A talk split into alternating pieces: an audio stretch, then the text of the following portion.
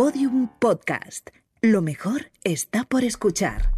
Y bueno, aquí estamos. No puedo más. ¿eh? Así me gusta, así se empieza un podcast Empezado con mal. energía. Bueno, es que hemos No vivido tengo unas experiencias un poco complicadas hoy. eh, que nos veréis maquilladas. eh, porque no venimos de una- RuPaul Drag Race. No, ¿eh? hemos hecho una sesión de fotos increíble. Me han puesto pe- pestañas así. Bueno, o sea, es que mira qué carita, ¿eh? ¿Quién soy? ¿Quién soy? ¿Kate Blanch? Sí, justo. Que vino el otro día a los Goya. Bueno, vino, fue, porque tú no. Yo, a mí me invitaron, ¿eh? Ay, no Pero podías. no pude ir. Porque estaba que estar liada. en tu No, tenía. No, sí, tía, eh, estaba liada. O sea, ¿Con pero quién? que me invitaron me dijeron, tía, vente tal. Porque Así, ah, se invita así en los Kate- Goya. Kate Tía, vente. preguntó por mí. No te rayes. Kate preguntó. ¿Preguntó? Sí. Dijo, Joder. joder. ¿dónde está la Vicky? Me llama así ella. Claro, de Vicky. Sí. Porque habla en inglés. Sí. Ella es un poco seca, ¿eh? Sí, Yo pero ella dice lo mismo de ti, Sí. ¿eh? que a mí que te- tenemos, la tengo en WhatsApp y nos pegamos unas buenas rajaditas de ti. ¿eh? ¿De mí? Tenemos un grupo con Susi de lesbianas. No, pero Kate no es lesbiana. Bueno, pero la hemos incluido en nuestro gueto. Kate es. eh, es lesbiana. Ah, lesbiana honorífica, pero hizo de lesbiana en Carol. Bueno, entonces. En eh, Carol. Entonces, un poco, un poco sí. Bueno, es maravillosa. Bueno, un tema amiga mía, la mando un beso desde aquí que escucha Yo el también. programa. One kiss for you. Eh, yes, we love you, Kate. Eh, Eso and fuck you, ¿no te imaginas qué pobrecita? And fuck you. ¿Por qué le he dicho yo eso? Fuck- o sea, no tiene I'm sentido. fuck you. No, que la follen, pero que no quería decir eso. Porque Dijiste, yo, la, yo te follo. No, no. I want to fuck you. Ah, vale. No, Me pero eso no. Eh, ella es majísima y bueno, a los Goya no pudimos asistir, estábamos invitadas, pero bueno, que lo sentimos muchísimo. No, nadie nos, Nadie nos ha invitado. Nadie nos ha invitado. Pero bueno, eh, yo quiero contar Pero una cosa. también te digo, eh, lógico porque no tenemos nada que ver con el cine. Bueno, luego estaba ahí Ahora. Madame de Rosa vestida que parecía que parecía Paz Vega. Pero la invitaron ¿Quién para verlo en una pantalla, no en el sitio. Pero tú no te puedes hacer Tú no te Deja puedes tranquila ir, a esta persona. No puedes ir vestida Ya así. Si no vas de, no vas a ganar un pre- premio. A Madame hay que ubicarla. Que le inyecten ubicaína a Madame porque yo creo que está muy perdida. Déjala la tranquila, Y la luego pobre. firmando autógrafos que dice, pero vamos a ver, esta pers- persona se cree Candela Peña. Pero si se lo piden. Que no se lo pedía, que la confundieron con Penélope Cruz. Y luego Ah. pasó luego Penélope Cruz y dijeron "No, que no era la otra fulana, que era esta. Bueno, da igual. El caso, que vamos a hablar de un tema muy importante, pero antes tenemos eh, nuestro patrocinador, que es mi nombre, porque es mi empresa, que es eh, Victoria. Bueno, yo creo que no es tu empresa. Victoria, por mucho que se llame Victoria. Mira, eh, ¿qué pone aquí? Victoria. ¿Y quién es esta? Pues cada día una persona diferente. Las zapatillas Victoria, eh, verás, han Además, hecho de- desde since 1915. 1915, cuando naciste. Sí. Ah, pues sí. Esto, yo nací justo después del Titanic. Ahí nací yo. Eh, bueno, Hombre, yo estaba un poco picada porque, claro, o sea, todas ponen Estabas Victoria, picada. lógicamente lo entiendo, sí. pero no sé, Pero para que no te piques, les he pedido de primera mano que hagan una a tus cosa. empleados. A mis empleados de Victoria. Ujú. Bueno, vas a flipar, ¿eh? A ver, ¿Estás preparada? bueno, preparadísima, nací preparada. Bueno, son unas zapatillas Victoria, pero para que no se flipe, porque tiene mucho ego. Carolina, que luego va de. Es una persona Parece con un mucho. cómico. Sí, parece un cómico. Eh, y pone Carolina. la. Carolina! Sí, mira. Escúchame, o sea, eh, vea, enchufa esto, que pone que lo pone aquí en la etiquetita. ¡Qué mono! Sí, te lo han Oye, hecho y, ta- y te han tachado el nombre para poner el mío. Eso me gusta. Oye, ¿y esto? No, esto no me parece, no, se corta. No, esto no me parece. Oye, lo ¿Cómo que- han tachado Victoria. ¿Y Claro, lo han tachado? porque son una... No, no, que no lo quites, que está bien Déjame puesto así. No, Bueno. mira, perfecto, muchísimas gracias. Oye, pues muy majos. ¿eh? Para que se calle la niña, no vaya a ser que tenga Carolina celos. originales. Bueno. Gracias, Victoria, eh, la marca, no esta persona. Os queremos, A lo mejor se piensa el de Meclán que son suyas. ¿No? por favor. ¿Cómo se llama ese? Exijo Carlos respeto. no sé qué. Carlos qué? Santi Campillo es el de la guitarra, eso es lo que sé. No, este se llama Carlos... Carlos Tarque, me dice Marisa. Bueno, pues como se. Wikipedia. En fin. Bueno, en fin. Ahora. Para atrás. Ahora. ¡Hala! Nuevas cosas. Pero esto...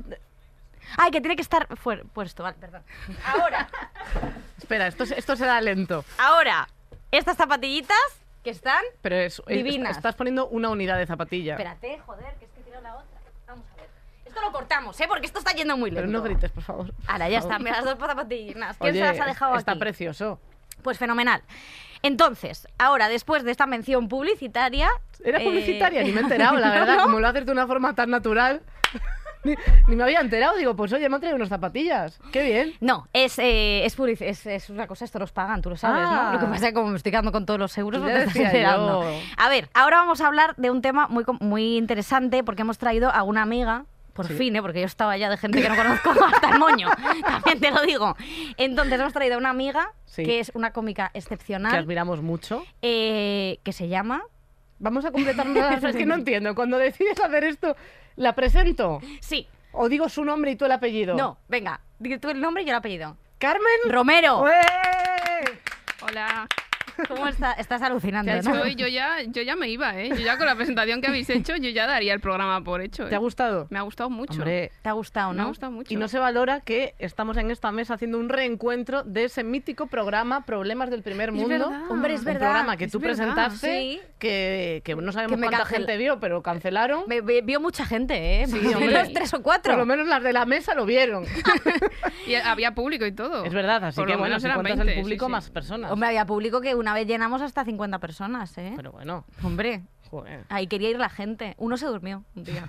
Pero bueno, es que también es que como gra- grabábamos dos programas, ¿te acuerdas? Sí. Que grabamos dos programas Seguidos. tal, pues... mm, Bueno, pues había gente que no podía o sea, soportar el nivel de comedia del bueno, programa. es que era sublime. Hombre. O sea, era un A mí me nivel... gustó cuando estuve yo.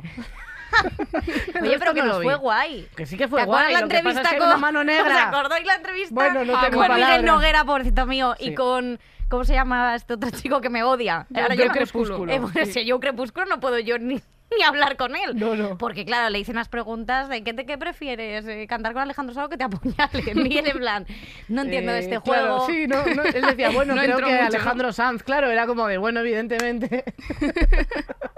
Y yo y tú como muy incómoda también porque no sabías cómo, yo no me callaba. Claro, yo, yo desconocía ese ser que tenía a mi lado, prácticamente. Ahora Claro. ya, bueno, Y luego Carmen diciendo barbaridades como que se había follado a su abuelo. Pues imagínate, estaba yo Crepúsculo que, que encima además me acuerdo que grabamos el de Yo Crepúsculo y el de Miguel Noguera a la vez. Y me acuerdo que a Miguel, como yo le conocía, pues le dimos unos regalos y el pobre Yo Crepúsculo... Ay, que te escupo. Te Y el pobre Yo. Crepúsculo le teníamos que dar una taza y no se la dimos.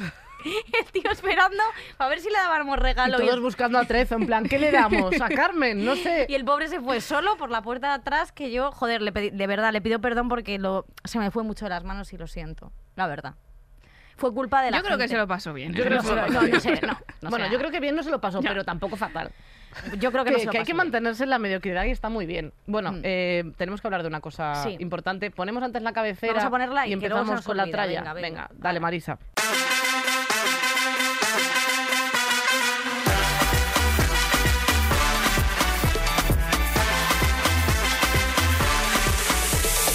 Estirando el chicle, el podcast de Ana Simón e Isabel Díaz Ayuso. Eso es verdad. ¿Quién será quién? bueno, pues... Ah, yo lo tengo muy claro. ¿no?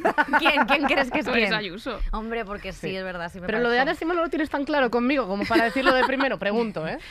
Sí. No, pero yo por lo fascista sí. Claro, claro, es que me Más va. que por el físico. Bueno, lo de Ana Simón, quien haya venido al show, eh, entenderá la bromita. Quien no dirá un poco flipada, a lo mejor. Bueno, Pero bueno, sí. no, no, de guapa bien. Bueno, Eh, tenemos que hablar de un tema. Y un apunte. Cuando se pone aquí la cabecera, una manda un audio, la otra contestando un mail, otros por ahí que eso parece el camarote de los hermanos Mars. Aquí me tenéis que mirar a mí, cojones. Voy a quitar el casco porque he escuchado demasiado alto a Victoria y, y he perdido audición. Hombre, mandando un mail. Que, Pues que tenía que mandar un ¿A mail. quién se lo está mandando? Puta madre, déjame en paz ya. Hombre, de verdad. Vale. Vale, eh, vamos a hablar de un tema que llevamos tiempo queriendo hablar, pero eh, también nos pasaba que en esta época de vorágine que vivimos de septiembre a diciembre era como de lo que nos faltaba encima, pensar en este tema. Y es un tema muy pedido. Que me Sí. acuerdo cuando teníamos Patreon, lo pusimos, ganó, pero no, lo no sé si lo hicimos. No me acuerdo. Nos hicimos las longis. Era un tema que queríamos pensar bien antes de hacerlo y no estábamos en nuestras capacidades mentales plenas. Eso es. Pero ahora un poco sí, y vamos a hablar de la muerte, y para eso hemos traído a, a Carmen como embajadora. Sí, yo soy muy fan de la muerte, la verdad. ¿Eres fan de la muerte? Soy fan, soy fan, sí. O sea, Sí. ¿y miedo le tienes? No tengo miedo a morirme como tal, ¿sabes? Al hecho de que se acabe mi vida aquí, pero sí le tengo miedo a sufrir. En plan, dolor físico y eso sí. Ya. Pero a, a morirme como tal, de desaparecer ese concepto, no. ¿Tú, Vicky? Tú pues sí. yo no mucho, ¿eh? O sea, bueno, sí. Por favor. Sí. pido sinceridad. Sí, la verdad que tengo miedo, pero admiro mucho a la gente que no tiene miedo de morir. O sea, quiero decir, porque hay mucha gente como que vive muy intensamente y le da exactamente igual cascar. Es que eh, me pasó el otro día, eh, que es la historia que quería contar porque era eh, surrealista, que grabamos un episodio de Estirando el Chicle y no nos quedamos trabajando tú y yo Correcto. 250.000 veces Sí. en el bar La Panera, que nos van a poner ya un trono. Sí. Eh, y entonces me acuerdo que me subí al taxi y entonces me coge un taxista, que ese hombre no le tenía miedo a la muerte. Ese hombre le daba bastante igual. Me coge un taxista y me dice, bueno, ¿qué pasa? ¿Cómo estamos? Tal. Y yo, bien. Dije, bueno, pues el típico tío... La forma de saludar. eh, pues eso, sandunguero. Un señor de 50 años, eh, con gafas, tal. Parecía formal hasta que hablaba. Dice, soy...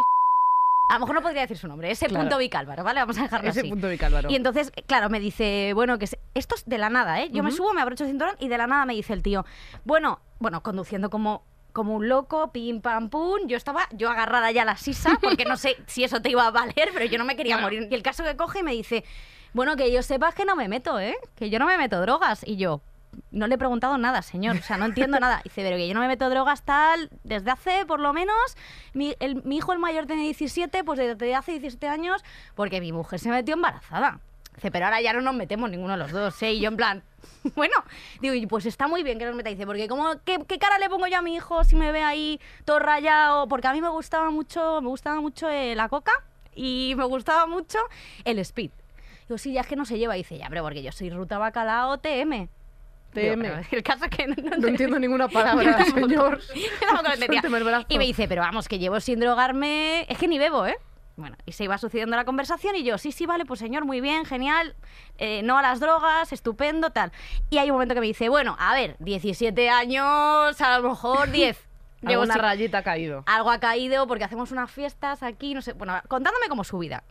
Va avanzando la conversación, llegando a... Esto es Rivas, 45 minutos. Claro, claro. Y entonces coge y me dice, bueno, a ver, ¿quién dice 10 años dice 5? Dice, porque, claro, a lo mejor hace 5 sí que me metí alguna raya, pero sin que me vieran mis hijos, ¿eh? Porque a mí esto no me gusta. Hombre. Y el caso que coge y me dice, bueno, a ver, el año pasado me metí.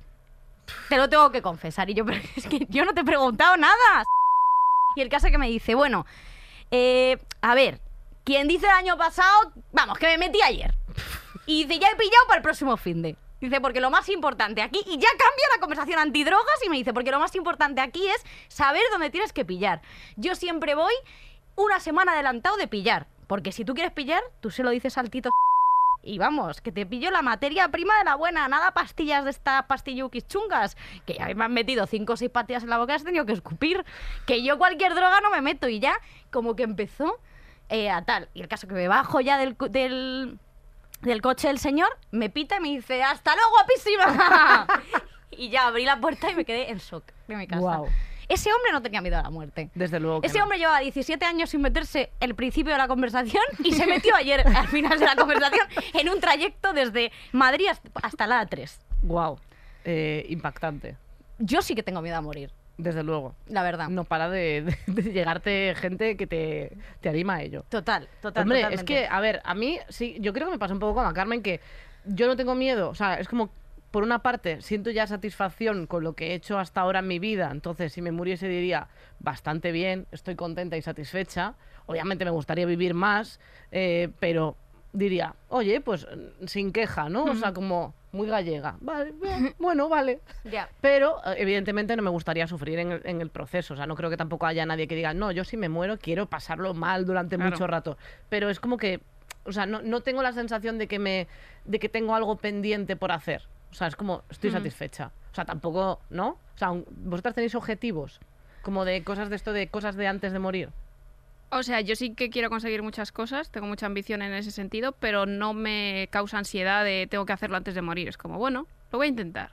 Yo voy a, a dejar que la vida me vaya diciendo, ¿no? Como pues me vaya trayendo cosas y tal, de pues quiero esto, tal, pues voy a por esto, no sé qué, trabajo, tal. Pero no con ansiedad de tengo que hacerlo antes de morirme o antes de los 30 o antes de X. eh, o sea, sí que tengo objetivos, pero no nada que me, eso, que me quite el sueño. Ni que diga, pues si me muero mañana, Es que tengo una. De esas listas que se hacen antes de Eh, morir. Si te murieses sí. mañana, ¿qué harías hoy? Sí. Bueno, O pues sea, intentar no morirme. O sea, sabiendo Claro. esto. Hombre, claro, evidentemente. Pero también te digo esas listas como de sa- saltar en paracaídas, tirarme de puente, o sea. ¿Por qué no te tiras sin, sin, Sin- cuerda? sin paracaídas. ¿Por qué no te tiras ya que estás, directamente? no de tienes, cabeza? no tienes ganas de adrenalina, pues ¿Tú eres muy de deportes de riesgo no? no, ¿no? No. Yo no, ni al parque de atracciones siquiera, no, no, no. no. No puedes. No, no, me da mucho, lo paso muy mal. A mí es que la adrenalina no me gusta, ni la, pero ni las pelis de miedo, ni no, no. A mí tampoco. Soy muy ¿Y te gusta tranquila. estar muy- Ah, yo chill? sí, chill, chill total. A mí no me asustes ni nada que, que te mato, vamos. ¿Cuál ha sido tu experiencia más heavy con la muerte? Que digas, esto es lo Pues- más presente que lo he tenido. Dos veces, una cuando era pequeña, era muy pequeña, y me acuerdo estar en el mar, no sé qué edad tendría, igual 3, 4 años, y me puse para entrar un flotador de mis hermanos, que era más grande que yo, y entonces justo al, al pisar el agua, no sé cómo, pisé el flotador y el flotador me dio en la nuca y, me- y como que me metió en el agua y me hice Ostras. una llave de judo yo sola en el agua que era imposible, me acuerdo de estar mirando dentro del agua eh, la arenilla y decir, pues me muero, que me muero. Ella tranquila desde pequeña, en plan de chavales, fuerza, me piro. Fue así, fue así, luego me cogieron corriendo, y me- pero yo en plan, yo, pues me muero, pues ya está, pues hasta aquí he llegado. Ya. Y luego también en, el- en la playa me pasó que es que yo tengo alergia al frío y entonces... Esto cuéntalo porque esto es muy fuerte. Alergia al Es una- frío. Carmen tiene alergia, alergia al frío. O sea que real, si alguien ¿eh? me quiere matar, me puede tirar cubitos hielo. de hielo, claro. Y, o sea, sí, sí. Te como puede un tirar un gremlin, sí. mojito. Exacto. Pues me, me matas.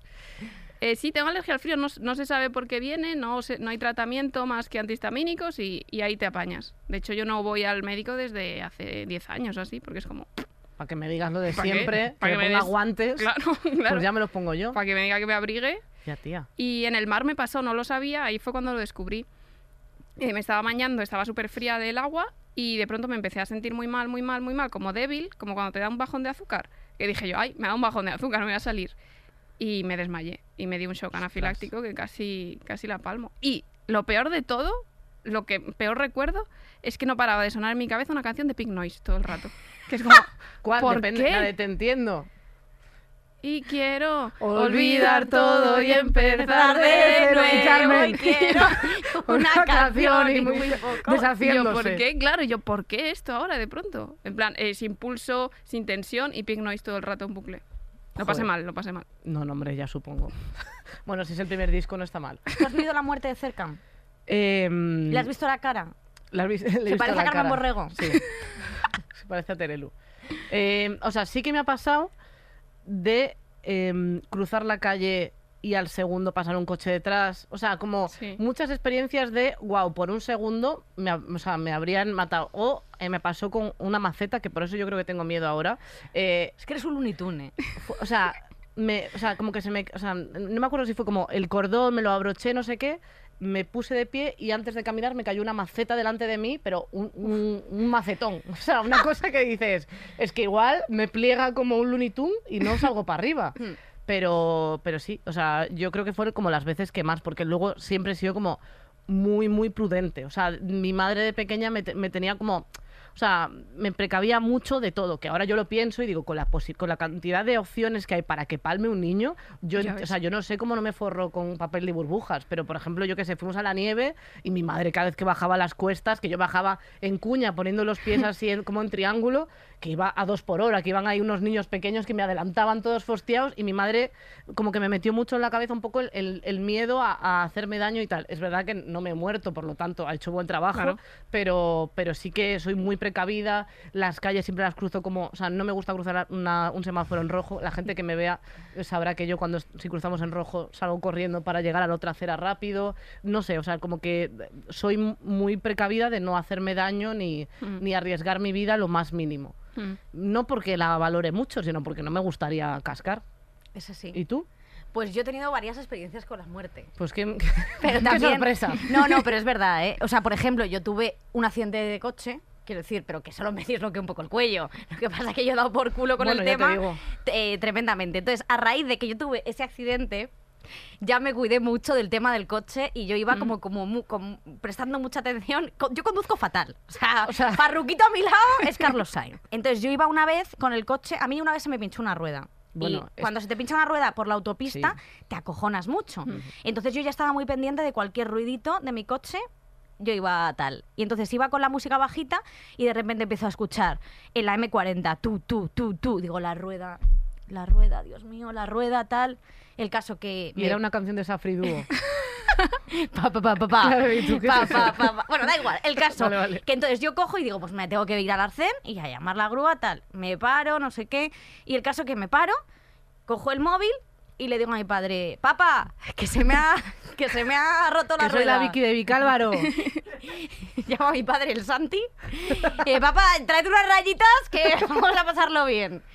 Bueno, no, da igual, el caso que mi padre eh, coge, y, bueno, mi padre coge y me dice, hija, pues llama a la grúa, ¿qué coño quieres que vaya yo con el coche? Y digo, papá, por favor, que no sé qué grúa, tal. Me manda el teléfono porque me tienes que asistir, o sea, Sí. yo sola no hago nada. Desde luego. Y entonces dije, claro, en, la, en plena autopista había muy poco arcén en esa parte de la autopista y yo no me quería bajar del coche porque me daba miedo, pasaban los coches pim, pim, pim, pim. Y digo, yo me quedo aquí hasta que venga la grúa. Llamo a la grúa, señor, se me ha roto una rueda, se me ha pinchado una rueda, tal. ¿Puede venir? Sí, en 20 minutos estamos ahí. Yo me espero, estoy ahí, siempre tengo comida en el coche caducada, me la comí. eh, y algún resto de lata de Coca-Cola con algún cigarro dentro, me lo bebí. Y, y ya llega la grúa y me dice, bueno, señorita, ¿cuál es la rueda pinchada? Ya me bajo yo del coche y digo, pues no sé. Y me dice, vamos a ver, ¿no se ha bajado usted del coche para comprobar qué rueda era? Y empieza a mirar las ruedas, mira una, esta está bien, mira otra está bien, mira otra está bien, mira otra y había como una especie de lata de Coca-Cola pegada. Y me dice, señora, dice, usted no tiene ninguna rueda pinchada, usted tenía esto. Y saca como una, como una latilla que estaba haciendo el ruido. Y entonces dice, pero no se ha bajado usted del coche antes de hacerme venir a mí. Y digo, bueno, yo tengo un seguro, ¿eh? Claro. Usted puede venir, a lo mejor quería simplemente un abrazo. ¿sabes? que me sienta sola. asístame. Y me dice, bueno, se pilló un cabreo. Y digo, cámbiamela al menos, si a mí me da igual. Ponme otra lata, Ponme una de Fanta. Ponme otra rueda. Bueno, sí que es verdad que me ha pasado, me ha pasado varias veces esto. de co- es que el coche es muy peligroso, ¿eh? Por favor, Yo atención por a la eso carretera. no conduzco y dejo que me lleven. y siempre el cinturón. Esto es muy importante. Pero- de pronto Pero la eso sí, sí. sin vivir un accidente también deberías ponerte el cinturón y tener Sí. cuidado. Sí. Eh, ¿Tú crees que hay algo de- después de la muerte, Carmen? Sí. Sí. ¿Qué sí. hay? Explícate. Yo. Desarrolla. A ver, ¿Y por qué lo crees? yo creo. No agobies a esta persona. Estás amenazante Sí, ya, sí, ¿eh? sí. Sí. Eh, yo creo que. mm, Es que yo creo firmemente que, que somos energía en el sentido de que. No sé si alma o espíritu, llámalo como quieras. Yo sí creo que somos espíritu y que cuando te mueres simplemente pasas a. No al cielo ni nada de esto, pero sí a otro plano.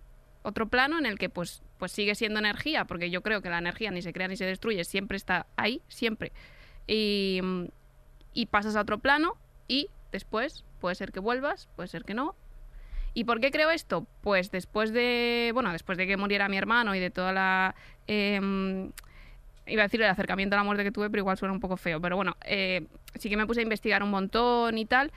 Y, y para mí es la teoría que tiene más lógica, porque después de leer, eh, leía una psiquiatra que se llama Elizabeth Kubel-Ross o algo así, que es como la que mm, hizo las fases de los duelo, del duelo y todo esto, la que dijo pues la negación, la, la rabia, todo esto, Sí. porque trabajaba con pacientes terminales.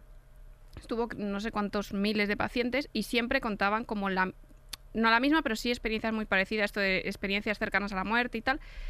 Y, y para mí tiene sentido. Y, o sea, no es que tenga sentido, es que he llegado a tener esa certeza. ¿no? O sea, no es que digo, yo creo que hay algo. No, no, yo sé que hay algo, 100%. Que me pueda haber autoconvencido. Pero ¿cómo sabes que hay algo? O sea, ¿cómo, Claro. cómo es una certeza que tengo, no, no te sé explicar. Es una certeza que, o sea, que empecé como a creérmelo y ahora ya es como una certeza que tengo, que igual mi cerebro me ha hecho esto para decir, venga, pues, pues sigue viviendo, pues, pues eso, eh, para perder el miedo a la muerte y tal. Eh, pero sí, sí creo que, o sea, para mí no tiene sentido que esta vida sea todo. O sea, si, si pensara que esta vida es todo lo que hay, yo no sé. No sé si me apetecería mucho eh, seguir o hay momentos que dices, joder, es que yo, me- lo, yo lo pienso muchas veces de, es que si de verdad creyese que me muero y voy a desaparecer y no hay nada más, ¿para qué, para qué estoy aquí? hacer nada. Claro, es luego ya reset. Claro, es como, pero ¿y me voy a esforzar y voy a conseguir un montón Ya. de cosas para nada? No, hombre, no. A mí que me cuenten que esto se me acumule y en la próxima vida, Te dan puntos, Buen lo karma. puedes canjear, los turiocio esto. claro, Lo puedes canjear por un cuerpo más alto, yo qué sé. claro, luego eliges. Yo, yo sí que, o sea, eh, yo no creo en absolutamente nada, o sea, soy eh, cero de religión, de energías, de todo eso, pero de, de siempre, pero porque me cuestiono las cosas y si no les encuentro explicación o no lo veo, Hmm, no soy sí. capaz de, de creerlo. Pero cuando se murieron mis abuelos, a raíz de ahí, eh, para mí, o sea, yo creo que es la, la muerte que más he sufrido, eh, sin duda, porque además, o sea, fue cuando yo llegué a Madrid, eh, con 18 años, a los dos meses se murió mi abuela y su, o sea, y su abuelo, o sea, o sea, mi abuelo, su el pareja... abuelo de ella. Eh, no, eso, ese ya estaba, vamos, de viaje. Em, cuando se murió mi abuelo, que se murió como a los cuatro meses. Y mi abuelo estaba bien. De hecho, es como de. O sea, por suerte eso, no fue con mucho sufrimiento y, y tal. Y de hecho, es como que a veces, por ejemplo, yo sus, sus muertes hasta las enco- les encontraba lógica en el sentido de. Me han visto terminar el instituto, que Mm. han vivido todo el sufrimiento mío del instituto y me han visto eh, hacer selectividad, aprobarla, o sea, como este tipo de cosas de cerrar una etapa Sí. y, y me han visto feliz ahí y luego me han visto en Madrid feliz y me han visto que, yo qué sé, pues mi abuela eso sí que me dio pena porque no llegó a verme nunca en un escenario, o sea, mi abuelo no me llegó a ver, pero le enseñó un vídeo y mi abuelo, o sea, le da igual lo que yo digo, solo me quería ver y ver que estaba guapa, Eh, porque al final, o sea, un abuelo valora más eso. Sí, un abuelo sí. Y, y entonces, hasta a eso le encontraba como sentido. En plan, mm, como dentro de la narrativa de, de- de vida, era como de han visto toda esta etapa conmigo, la infancia, la adolescencia, y me ven siendo adulta, entrando a la universidad y tal. Evidentemente me alegro mucho de que hubiesen llegado A ver hasta eso, eso, Ujú. claro. porque sé que les daba mucha satisfacción, porque me acuerdo de mi abuela, Sí. que em, el día que salían lo de selectividad salía en el periódico. Y entonces mi abuela estaba buscándome eh, por su apellido, que es el materno, que no es el primero. Entonces mi abuela en plan, que no ha aprobado, que no ha aprobado, no sé ¿Salía qué. en el periódico? Sí, en- bueno, en Galicia sí, no sé. Eh, aquí no. ¿Aquí? Aquí no. Aquí no, Allí es ¿verdad? que son cuatro gatos, sale, sale era, todo. era- era- las esquelas eran más. Y, y entonces nada, pues eh, fue como que para mí, o sea, tenía sentido porque además los vi felices y luego mi abuelo, una que se empezaba a encontrar mal, se murió pronto porque sé que él, que era un tío muy orgulloso, no le gustaba verse mal. O sea, era como de- Dependiente. ya cuando tenía que llevar bastón, mi abuelo estaba de mala hostia, entonces era como sé que él prefería como quedarse así, encima si mi abuela era como que él decía, es que esto no tiene ningún sentido, y yo, Ya. ¿qué quiere decirte, Mm. abuelo? Em, pero es como que en eso tiene sentido, pero cuando se murieron, yo que no creía en nada, yo sentía que seguían conmigo. Sí, es que esas, yo esa es una de las cosas que me hizo creer que es Sí. así. O sea, porque sí que tú puedes decir que sí, que tu cerebro, que sí, que todo tiene una explicación científica. Bueno, no se ha demostrado en realidad nada. En realidad, si existe el alma, si no existe, no se sabe. Pero es que es eso, a mí cada vez que se me ha muerto alguien importante y tiempo después, y de olores, de sentir Total. que está en la habitación. O sea, el día que se murió mi hermano, yo sentí que me abrazaba mientras dormía, mi hermano me estaba abrazando y era totalmente físico eso. O sea, no era una cosa de que sí, que a lo mejor puede ser mi cabeza, pero para mí no, o sea, para mí es real. Y a día de hoy igual, pues hay veces que, que eso, que notas la energía, que notas que están ahí. Es verdad que me gusta elegir cuando me están viendo. O sea, Hombre, si te están viendo... ahora me gustaría que me vieran. Cuando estoy follando, no. O sea, como que yo pienso que ahí ya también han, es- han cambiado de canal y están viendo pues a mi prima o algo así. Pero Hombre, que te vean en plan bollero, Porque no. folla no. mejor que tú, tu primo. que que- mejor, a la otra mejor. Vamos a ver Esta no. Mi, abuelo, mi Que abuelo con mi abuelo, madre mía, la nieta nuestra, qué mal nos ha salido. Y encima bollera. Pero hija, muévete un poquito ya, más. hombre, esa lengua. Menos mal que se murieron antes de verte follar. ya ves, ya ves. Sí, sí. Y que no les tuve que contar que era bollera. Eso ya, ya se habrán enterado luego. Eso se Vaya enterarían más movida. tarde. Sí, porque pero bueno, eso bien. tú tuviste una experiencia con tu hermano muy heavy, ¿no? Se suicidó, sí, sí. Es que no sé ni cómo se gestiona algo así. O sea, Yo en realidad tampoco. Es una cosa que es como, ale, te ha tocado esto. Y Como nadie está preparado Ya, para gestionar. Eh, Claro, gestiónalo. Pues yo estuve como seis meses completamente en shock de no sentir nada. Absolutamente. O sea, como cuando estás estreñido de que no cagas ni para atrás, Sí. pues igual, pero aquí de ni para adelante ni para... O sea, no- eso no salía. Tardé seis meses en, yo- en poder llorar, empezar a llorar. Fue, fue súper heavy. O sea, el, el- el enfrentarte a eso de decir, es que hace cinco minutos le he visto y ya no le voy a volver a ver nunca más. Aparte del impacto de eso, de que fue muy violento todo, de, de, de que sí, de, de eso, de que yo estaba en casa, de lo que pasó, de que apareció en la calle, de todo el revuelo. O sea, fue una cosa loquísima. Eh, no sé, o sea, es que no sé cómo se gestiona, en realidad, no lo sé. Pues terapia, mucha terapia, si te lo puedes permitir. Y, y no sé, pensar que mm, a mí me ayudó mucho el pues pensar en mi madre, mi hermana y la gente que me quiere. De, de, bueno, pues voy a, a intentar seguir por ellos, porque yo caí en una depresión de no levantarme de la cama, de no poder levantarme de la cama. Y, y me agarré a eso. O sea, llegó un momento en el que yo dije, eh, porque yo era como, joder, mi hermano era mi compañero, era una persona, mm, era mi confidente, o sea, me llevaba súper bien con él. Y dije, mm, es que ya está, se ha ido. O tengo la opción o de suicidarme, porque no puedo con esto, o de seguir. Yo sé el dolor que causa esto, entonces no se lo quiero hacer a mi familia más. Entonces, por ellos voy a seguir. Y un- una vez decidí que seguía pues, pues buscando, en realidad buscas muchísimas respuestas. Es que es eso, es que no hay una forma de llevar bien un duelo, yo creo. Yo creo la única forma es sacar el dolor cuando lo tengas, sea de la forma que sea. O sea, si tienes que llorar, eh, llora donde sea, si tienes que gritar, gritas, si tienes que irte a pegar cuatro hostias a un saco de boxeo, lo haces. O sea, encontrar la mejor forma de expresarlo, porque es lo único que queda, porque es que sí, es que no se puede hacer más. Y tú aún así, o sea, em, porque tú ahora haces, o sea, haces comedia de esto, quiero decir, pues como cualquier mm, cómica o cómico que de tus mayores dramas haces, Mm. haces comedia. En ese momento, tú- o sea, ¿cuánto tardaste en poder como reírte de alguna manera de esto? Porque también es parte del duelo a veces. Sí, eh, media hora. Muy bien. media hora yo estaba haciendo chistes ya. Pero cómo, a ver, Pues, o sea, pues cogió un micro, una chistera y le dijo, mamá, tiririti, ti, tiririti, ti". Claro, y una capa. sí. Claro. no, pues, pues, no, a ver, media hora no a lo mejor, pero, pero sí al día siguiente o al otro yo ya estaba, estaba buscando chistes, pero de, de puro eh, no sé qué hacer. Claro. No sé qué hacer, entonces voy a, voy a soltar esto que me ha venido a la cabeza eh, y ya está. Y, y- y voy a ver si relajo un poco el ambiente. De, de esto de que no te callas, de por favor cállate, que es mejor Sí. que estés callada. Pues a mí me dio como por hacer chistes y tal. Y claro, toda mi familia llorando y yo en plan así, porque como no podía llorar, y haciendo chistes. Y claro, la gente en plan de, bueno, tú, tu hermano, te sudaba un poco el coño, Ya tu hermano. Y yo, hombre, pues no, pero es que no, no, no sabía qué hacer. Pero sí que tardé poco y fue, yo creo que producto también del surrealismo de la situación, de no creértelo. Claro. Yo creo que para mí Porque fue es un shock. Hombre, claro. es un shock tremendo. O sea, yo eh, estaba todo el rato, esto no está pasando, o sea, esto no está pasando, no está pasando. Entonces, claro, ¿qué haces? Pues tu cerebro intenta esquivarlo, entonces pues me pongo a contar chistes y ya está. Me pongo a hacer chistes de esto como intentando relativizar lo que ahora lo pienso y digo, pobrecita, qué, qué desgracia intentando hacer chistes de esto, pero es que es la única salida que tuve. Y, y a mí me ayuda mucho, porque hacer, a veces es como con un poco de mala hostia también por toda la situación y por todo, no sé si incluso hacia él, yo creo que no, pero sí también pues del, del puro dolor, de, de, de- de no saber gestionarlo y de no saber qué hacer con esto. Entonces, y creo que me han salido de, pues, de los chistes mm, eh, que más orgullosa estoy, es de mi hermano muerto, la verdad. Igual queda un poco feo decir esto, pero... pero no, joder, pero porque yo creo que la gente también tiene que entender que muchas veces, eh, como hay muchas veces que somos tremendamente buenistas en ese Sí. sentido de, bueno, eh, la gente decide de lo que tú te puedes reír de lo que no, Claro, que es que esto es tampoco una le puedes Claro. explicar a Carmen eh, qué es lo que le tiene que hacer gracia, lo que no y con qué puede bromear y no, sobre todo si es suyo. Entiendo que a lo mejor a Carmen le moleste que haga chistes yo de una cosa aj- ajena a mí.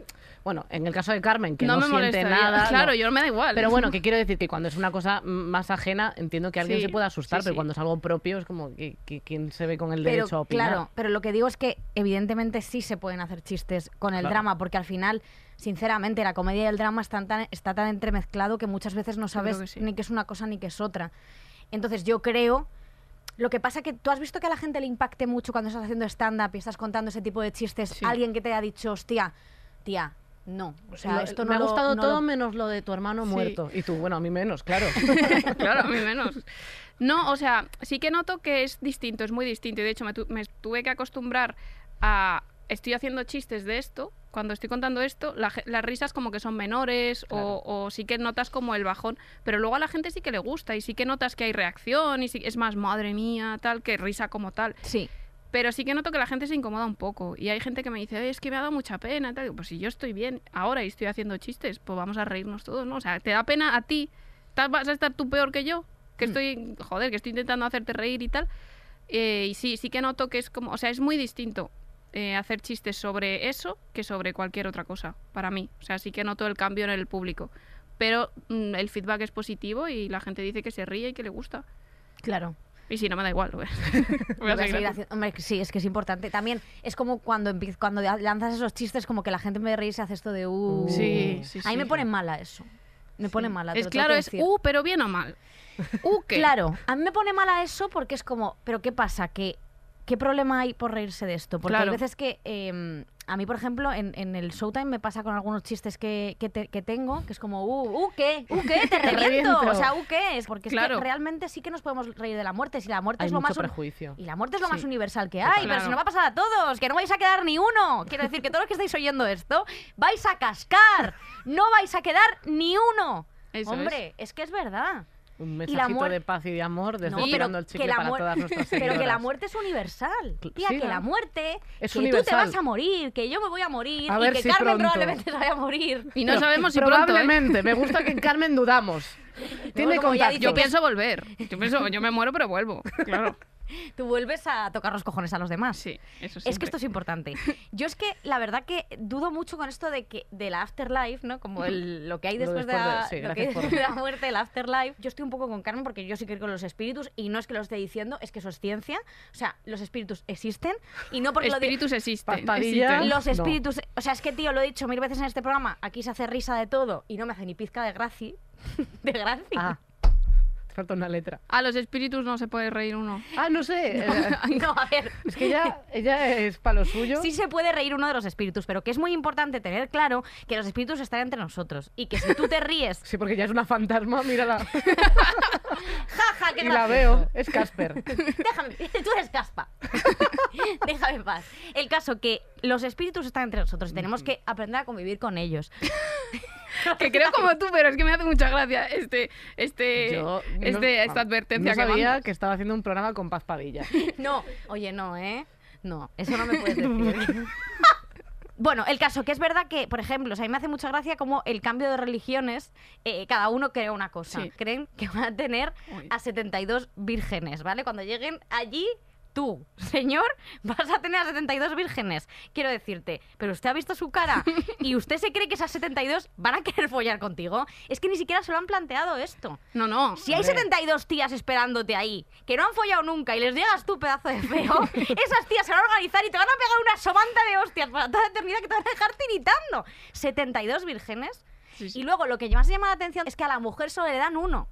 Solo le dan uno. ¿Uno? Sí. Ah, yo, yo no sabía que le daban. Sí, Uno. solo un hombre. Bueno, mira. Bueno, la qué pedrea. bien. Solo un hombre. Están Pero conquistando tía, derechos. y yo estuve pensando, si vamos a ver, si como eres una, o sea, si eres una mujer y te dan solo un hombre, quiero decir, tú te mueres, Porque 72 mujeres no se plantea. pero tía, no será mejor. Yo prefiero pasarme la eternidad con 72 de mis amigas, o sea, Hombre, con claro. 71 de mis amigas. ¿Qué Hombre, cojones voy a y si querer alguna pasar con quiere follar, pues oye, echamos un rato. Hombre, por supuesto. O sea, es que eso no, eso no está bien hilado. O sea, ellos no se plantean. ¿Crees que será por homofobia? Claro, Sí. no por homofobia y por misoginia. Bueno, de todo. Es decir, ni siquiera se plantean que esas 72 no quieran follar Ah, no, es contigo. que ¿quién le va a preguntar a las 72? Esas te van a meter una somanta de hostias, Antonio, que te van a dejar fino. Pero bueno, luego me hace mucha gracia porque es verdad que, mm, que me hace mucha gracia cuando yo iba al colegio, que a mí me explicaban mucho ese tema de la religión, no sé qué, porque iba a un colegio del... De lo... Eso. Entonces me explicaban mucho lo que significaba pasar a la siguiente vida, que era, tienes que portarte muy bien aquí, muy bien aquí, no te hagas ninguna paja, esto es muy importante, porque están obsesionados, eso quiero decir, o sea, lo de las pajas lo llevan fatal. Esto yo no lo entendía, porque digo, No. bueno, y yo restregándome por todos los bancos de la iglesia. estabas, Y el caso, que era muy... limándole los cantos. Hombre, yo me- como un gato. Sí, sí. Yo en vez de limarme las uñas me, lima- me limia- me El limaba coño. la- el coño. Eh, pero es verdad que, claro, tú pasas a... Quiero decir, es absurdo. Te Tú has podido, además has podido ser un, un hijo de puta toda tu vida que luego, cuando te dan la... Quiero la extrema unción antes de morir. ¿Eso y qué ya, es? la extrema unción es lo que te da el cura para que tú pases a... a- para que tú te mueras puro ¿Pero qué y te da? confes- una confesión. Te es la última sí. O confesión. sea, no te da nada físico. No. bueno, te, a lo mejor te da un aceite o algo, sí. No en sé. de CBD. Sí, bueno. Para que esté relajadito. No. que No sé. pregu- pregunto no, Es como una porque última no sé confesión. absolutamente nada de esto. Es como la última confesión, es Entonces, como para... ahí le cuentas todo lo malo que has hecho. Bueno, si estás un poco muñeco, no le cuentas nada. Ah, bueno, claro. No hace falta. Estás hace ahí falta. con la Perdona baba igual. colgando y te dice, bueno, Claro. eh, se, puede pa'lante. dar, se puede dar aunque no, aunque no estés tú consciente. O sea, quiero decir, que En contra de tu voluntad se puede dar. Pues a lo mejor sí. Fíjate, no lo sé. Claro. Pero bueno, en Bueno, contra la de que la se muera voluntad, primero los que lo curas cuente. hacen muchas cosas. Eh, pero es verdad que, co- que tú pasas a la- al, al tal y está San Pedro esperándote, que se le ha puesto de bedel, que no entiendo nada, y te dice que, si- que pasas al Con las llaves como Emilio de Aquí no hay quien viva. Y yo me acuerdo que yo pregunté a las de a las del Opus una vez, cuando estábamos en catequesis, les pregunté, pero entonces si aquí no se puede follar, ¿ya cuando vamos al cielo se va a poder de follar o no se va a poder? Esto que se está riendo. Y claro, ellas se quedaron sin saber qué decir. Todas mirando la Biblia en plan, ¿qué dice de esto? Ni de- Nos ha pillado, nos ha pillado. Se quedaron sin saber porque, claro, Hombre, no si vas al cielo, No se puede tampoco, entiendo, ¿no? no, pero ahí no. Te iba a decir, Adán y Eva, eso es otra cosa, ¿no? No, Adán y Eva. Me he liado. Esos son los del principio. Eso es el Génesis. Ah. El Génesis que es lo Como que estaban gestó. en bolas, digo, a lo mejor por ahí. Pero se le tapaba el pelo las tetas. y Claro, mira, sí, una bien. hoja de parra muy bien colocada. Eso es verdad. Vale. Bueno, ya está, sin más. Eh, ¿A vosotros os Era gust- eso. os gustaría saber cuándo vais a cascar, Carmen? No, no, no, no. no. Yo tampoco. No, porque ya no paro de pensar en eso, entonces, ya, y, y hago planes en torno a eso, no, no, no. Yo No, si, no. me- si, me- si fuera mañana, me gustaría saberlo. Porque hoy tengo un, lío, un día de mucho lío, que si sé que me voy a morir mañana, sudo y me voy a. Y eso está bien, ¿no? Como cuando el profesor no va a venir a clase, Claro. como me viene bien saber Me viene si va a venir o no. Exacto, me viene bien saber para ver si me, me hago pellas ya o qué. Sí. Eso sí me gustaría, pero, pero no tengo ningún tipo de interés. Tampoco. No. ¿Tú? Tú sí. Yo sí, me gustaría saberlo. A mí sí. A mí sí me gustaría saber. Yo creo que voy a cascar pronto, fíjate lo que te digo. Y no quiero asustar a nadie, ya sé que soy una persona importantísima, eh, pero creo que el mundo me va a llevar. Yo noto. Pero ¿cómo crees que va a ser ese fallecimiento? ¿Te va Pues a mira, un yo piano lo más importante, que esto quiero que lo tengan claro mis allegados, familiares y amigos, es que a mí me da igual si con- mis órganos no se tocan. O sea, no voy a ser donante de nada. Me da exactamente igual. A mí no me abrís, ni me quitáis los globos oculares ni nada, que luego ¿Pero no quién va a veo. querer esos globos oculares? Cogerán otros, más bonitos. A mí me está uno torcido. A mí me yo quiero ser momificada, lo digo lo tengo clarísimo. A mí me metéis en una especie de santuario, he mezclado varias religiones. Sí, es verdad. pero Eh, bueno. Me metéis con Nacho, aunque esté vivo. Pobrecito ya, es Y que Nacho arañando las paredes. Madre mía. ¡No! Me metéis con víveres, o sea, quiero comida. Pero que estás muerta. Me da igual, tía. ¿Y, qué es? ¿Y si me despierto, qué, tía? Bueno, un yogurcito cerca. No, un yogur no, que no me gustan los Es- es lácteos. verdad, pero de fresa. No, me metéis con jamón serrano, eh, lomo Y con Nacho, y con, y con Nacho, que también tiene un buen lomo, ¿no? por favor. Igual ese lomo te despierta, y si estás medio Sí. muerta. Sí, te hace un mortadelo. Que no sé por qué he dicho eso. La cantidad de mortadelos que se va a hacer Nacho contigo, fallecida. Ya está deseando que te mueras, Más que viva, que ya hace, ¿eh? Que esto lo tengo yo muy claro. Me momificáis de cu- cuello para abajo. Y ahora explico. Y de cuello para arriba.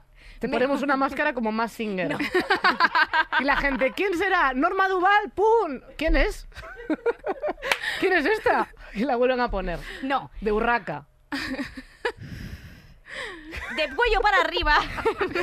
Y Arturo Valls, quítatela, quítatela. ¿Quién será la Urraca? Y los Javis, Madame de Rosa. Y no, eres Sí, tú. esa. A ver, Entonces, nada, que me pongan De simplemente para arriba. aquí, como una especie En la de- frente. Sí, en la frente me pones unos brillantes, ¿vale? Esto es muy importante. Esto es muy importante porque son unos brillantes. Me hacéis un sombreado smokey eye, esto también. Pestaña postiza, porque... porque hoy nos la han puesto y estamos Y te ha disfrutando gustado, claro. muchísimo. Y a mí, de verdad, o sea, no me, no me sacáis nada. Yo no dono a la ciencia nada. ¡Nada! Lo digo ya, ¿eh? Vale, vale. Y si me muero y hay una persona que tenga que salvar su vida porque quiere mi hígado, lo siento muchísimo por esa persona. Yo creo no que se la lo doy. ciencia tampoco tiene Tampoco mucho te interés, quiere. ¿eh? No, O pero sea, claro, si imagínate que yo me muero en un accidente y todavía tengo mis órganos. La ciencia está en plan, olvidona. Vamos a ver, que hace imagínate, tiempo que no escribes, olvidona para traerme órganos, ¿eh? imagínate, si es que no puedo contar nada en este programa de mierda. Eh, imagínate que yo me muero ahora y es verdad que, joder, me muero y evidentemente van a tener que coger esos órganos, están frescos, esos de una jovenzuela. Pues mira qué pechos. Los pechos tampoco se tocan. Los pechos, Bueno, hombre, dáselos a Eh, alguien. bueno, no, no, los pechos no se lo puedo dar a nadie. No doy nada. O sea, Vale, que vale, no doy nada, ni la lengua ni nada. O sea, que no, que no. Que luego me despierto, tía, y qué. La cosa es que cuando te mueres no pasa lo de despertarte. Sí, pero si luego tienes que, ¿sabes? Si luego te despiertas con lo que tú has muerto. Con lo también- puesto. Con lo puesto, tú vas a estar con- sin un ojo, sin la lengua, sin no sé qué. Y yo voy a estar plin, plin, plin, hablando sin parar. O sea prefiero que- quedarme así, Bueno, realmente. Ya está. Ya, ya, ya. Eh, ¿Vosotras alguna vez habéis No, pensado... pero yo quiero saber eh, Ah, sí. si Carmen. eh, Ah, yo- ¿Ha ¿Tú dicho que tienes no? incineración? Ah, sí, eh, sí, ¿qué, qué rollo? Yo cuando me muera, que hagan lo que quieran con mi cuerpo. O sea, o quieren follar, se follen. Me da exactamente igual. Eh, a la ciencia, a la ciencia. Está muerta ya, da igual. Da igual. A mí me da igual. Yo también. A mí me da igual. Sí que eh, tengo dudas porque me parece que eh, un funeral es un negocio de que flipas. Es Es que es una un ataúd es carísimo. Es caro. Y claro, es como de encima como que se- estás en un momento muy débil, entonces te dicen, Claro. mira, este es el más barato, pero claro, también hay otros más caros, bueno, tú verás, ¿no? Cuánto Claro, quieres a esta persona. claro, claro. Y luego eh, está incinerarte, que lo de tirar las cenizas no se puede hacer en ningún lado. Yo me gustaría que las tirasen en el mar de Galicia, pero otro prestige, imagínate, yo soy mucha ceniza, ¿eh? a mí me tiras y se queda pegada una roca. No. Entonces, no sé cómo Acá abajo lo percebes. Yo no molestar. O sea, que, pero sí que me gustaría en el mar, pero no se puede. Mira, a mí eso ¿No de se las puede? cenizas... Se supone que no se puede, porque es que si todo el mundo Ah, tira ya, cenizas, claro. es una guarrada Claro. de muertos por ahí. No lo sé. O sea, sé que, por ejemplo, la peña hace lo de ir a tirarlo al estadio. O sea, me han contado Venga, que la gente hace un truco que es, se paga el tour del estadio X y allí va, va echando ceniza disimuladamente. Como sembrando, No ¿no? es un acto muy bonito, pero si Pititi quiere morirse en el campo del Atleti, pues echas así un poco las cenizas disimuladamente. No es un acto demasiado noble, la verdad, pero que se hace eso, me lo han contado. Porque no se puede decirle, oye, se me ha muerto no sé qué, lo puedo echar en tu estadio. Y dicen, no, porque ensucia. Entonces lo tiras disimuladamente. Bueno, ahí dejo ese consejo A mí lo de las cenizas me parece una gilipollez. Pero es que al final, tío, el- o sea, a mí todo lo de uf, el ataúd, no sé que es qué, más cómodo, ¿no? Es como ataúd más abierto, pequeñito. ver a un muerto Sí. ahí. ¡Uf! O sea, me parece rarísimo, eh, igual que lo de los velatorios. Es verdad que está bien como para que te vengan a saludar y eso, pero yo prefiero celebrar un cumple. si es para La saludar verdad a que sí. gente, pero no sé. eh, Yo la verdad que momento tanatorio, vosotros habéis tenido experiencias en tanatorio porque esto, el tanatorio es una cosa bastante con- eh, Sí, es fuerte. rarísimo. O sea, es heavy, es heavy. es. Yo es que me acuerdo de. Yo es que desde pequeña, porque mi abuela se murió cuando yo tenía nueve años, y de ahí, de, de ahí, eso fue el, el. ¿Cómo se dice? El este de salida. El. El bueno. Ya, me entendéis. de sí, salida. de salida para todos los muertos de la vida Exacto, Carmen. ya eso fue barra libre. Carmen Escarri. Y entonces, eh, sí, es que claro, impresiona mucho, y más cuando eres pequeño y, y no te han contado, no has tenido relación con la muerte, se supone que la muerte es algo horrible, de lo que no se habla, que, eh, ¿sabes? Que, que nadie te cuenta nada, entonces, claro, ver a un muerto impresiona mucho. Sí. Es que, bueno, está muy bien maquillado, eso es verdad, que la gente muy profesional. Los tanatopractores, un Sí. 10 de 10. De hecho, eh, con mi hermano yo no, no pude ni verle, o sea, no, no, yo dije, no, porque esto, es- esta imagen se te queda grabada queda ya para siempre. siempre. Sí. Y no, no, no. Sí. Yo lo de, eh, joder, justo lo de los tanatopractores, me acuerdo que fui con mi amiga Diana a la biblioteca de Usera una vez que estábamos estudiando y era una biblioteca 24, creo que esto te lo he contado, eh, 24 horas y entonces nos salimos eh, afuera a tomarnos un pisco labis y había unas chicas ahí eh, también estudiando, no sé, la ESO. Eh, y me dijo y me dijo una, ¿qué? ¿Qué pasa? Tal, que estáis estudiando tal, nosotras sí. Ah, pues nada, la carrera, tal, estamos en periodismo. Y digo, ¿y tú? Y dice, bueno, yo me quiero sacar la ESO para prepararme para, mm, para hacer un módulo. Y digo, ¿y qué módulo quieres hacer? Y dice, lo de maquillar muertos, que se me da genial. Si yo con el eyeliner soy una crack. Y digo, ah, pues oye, genial. Digo, digo, ¿quieres ser tagatopractora? Y dice, tagatopractora tu puta madre. Me dijo. suena mal, ¿no? Claro, porque sonaba un poco mal. Yo cuando vi a mi abuela me quedé en shock. Cuando entré en el tanatorio Sí, a ver a mi yo abuela, no lo- no yo no quería verla, pero cuando la vi, claro, es que yo le dije a mi padre, esta no es la Yaya. Mm, sí, Esto sí. es un señor. Porque se, quedó, se quedan rarísimos. Es otra persona. Es como si de repente eh, fuese un cartón. Es que sí, es que no. A, Sí. a que sí, Es que se te sale el alma, pues ya no eres tú. Cuando te mueres es como tu versión del Museo de Cera. Totalmente. Exactamente. Sí. Sí, porque además tienes otra cara, todo. O sea, a mí me pareció, y cuando me pasó lo del gato, que me acuerdo que el gato, claro, o sea, ya lo conté, pero estaba ties, pero tieso. Y, me, dice- y, y le digo a Nacho, ¿pero cómo no has visto que Nacho se, se, se agachó a moverle así? Y dice, si es que yo no me había dado cuenta. Pero Nacho, si el gato está tieso, por el amor de Dios, y el gato es que estaba, pero que es que estaba en bloque además, porque los gatos mueren tiesos. Sí. Y entonces, sí, sí, sí, con la boca abierta y la lengua afuera, o sea, todo Parece un dibujo Ni animado. un dibujo animado. Pero tieso, o sea, como si, si fuese de cartón piedra. Sí. Y Nacho, bueno, si es que yo no me he dado cuenta, no te has dado cuenta. Pensaba que estaba jugando. Jugando, hijo de. hijo Jugando de con la muerte estaba. A lo, a tieso. lo de paloma blanca, lo de paloma blanca, paloma negra, lo de que estás así, tienes que correr, te tienes que quedar de estatua. Sí, Se le quedó un poco largo. el se le quedó un poco largo. Bueno, Bueno, me gustaría hablar del tema del suicidio, porque en el año 2020 eh, se registró en España los datos más altos de suicidios desde 1906. Y pone que los intentos suicidas han crecido un 250%, según el Colegio Oficial de, de Psicología de Madrid. Eh, ¿Por qué pensáis que no se habla de las muertes por suicidio como de otras muertes? Yo creo que es una cosa que está U desde hace tanto tiempo y nos tienen tan comidos el tarro con que es el efecto llamada, el efecto llamada, ¿sabes? Que es como no hables de esto porque lo atraes. Es como no, precisamente vamos a hablar de esto para ponerlo sobre la mesa, para eh, integrarlo en nuestra vida, porque es algo que pasa. Y, y darle la espalda es eso. Si le das la espalda a algo, no es que no exista, es que se va haciendo más gordo, más gordo, más gordo. Y entonces yo creo que es eso, el tema de los mayores tabús que hay y que no se habla. Esto de, pues com- como el sexo, de que esto no se habla, esto ya, y es como, pues tío, si es que eh, si se hablara y si se normalizara más, la gente yo creo que, que no te sentirías tan solo cuando tienes pensamientos suicidas o cuando estás en un mal momento, ¿sabes? Porque si encima estás así, que necesitas ayuda y la gente te dice, eh, mm, como, ay, bueno, eh, estás mal, no estés mal, eh, no pasa nada, anímate, tal, es como te sientes peor, te sientes más solo, te sientes, o sea, es todo, todo mal, todo mal. Yo creo que es por, por no hablarlo y por no mm, integrarlo. Sí, pero, Total. o sea, yo, por ejemplo, eh, creo que tú comen- has comentado en algún momento que tu, que tu hermano tuvo, además, como cierta em, abandono por parte de los servicios Sí, públicos sí, sí. eh, y por eso ocurrió lo que ocurrió realmente. Sí, sí, totalmente. O sea, yo estoy completamente segura y lo, y lo sé que fue que fue así. eh, porque además, bueno, es que mi hermano era militar, entonces tenía seguro privado. Entonces ya estamos en la sanidad privada. Ya. Entonces, eh, la sanidad privada es dinero, es, es, es un negocio, es así. y mi hermano, por, eh, por su seguro, tenía cuatro semanas al año de ingreso en hospital. Llevaba tres ingresado porque él tuvo un brote psicótico muy fuerte y tal, llevaba tres. Le dieron el alta sin diagnosticar, sin medicación y sin nada, porque llevaba tres semanas y era junio y todavía le quedaba una solo para el resto del año. Fue literalmente por eso. Y de hecho le, nos dieron una única clínica para elegir, una única clínica psiquiátrica, que luego me enteré que había más. tal. O sea, sí, sí, la, la- la atención en, en la sanidad, o sea, en la salud mental y eso en psiquiatría es, es pésima. tu entorno es como que te anima a, a que te pongas bien, pero no te pones bien, se genera una frustración aún más grande. Claro, culpa, claro, claro. Claro. Frustra- es eso, es como, joder, pero si yo quiero, si no es que no quiera, es que, sí, joder, yo creo que nadie en su sano juicio, eh, por muy deprimido que estés, no quieras ponerte bien.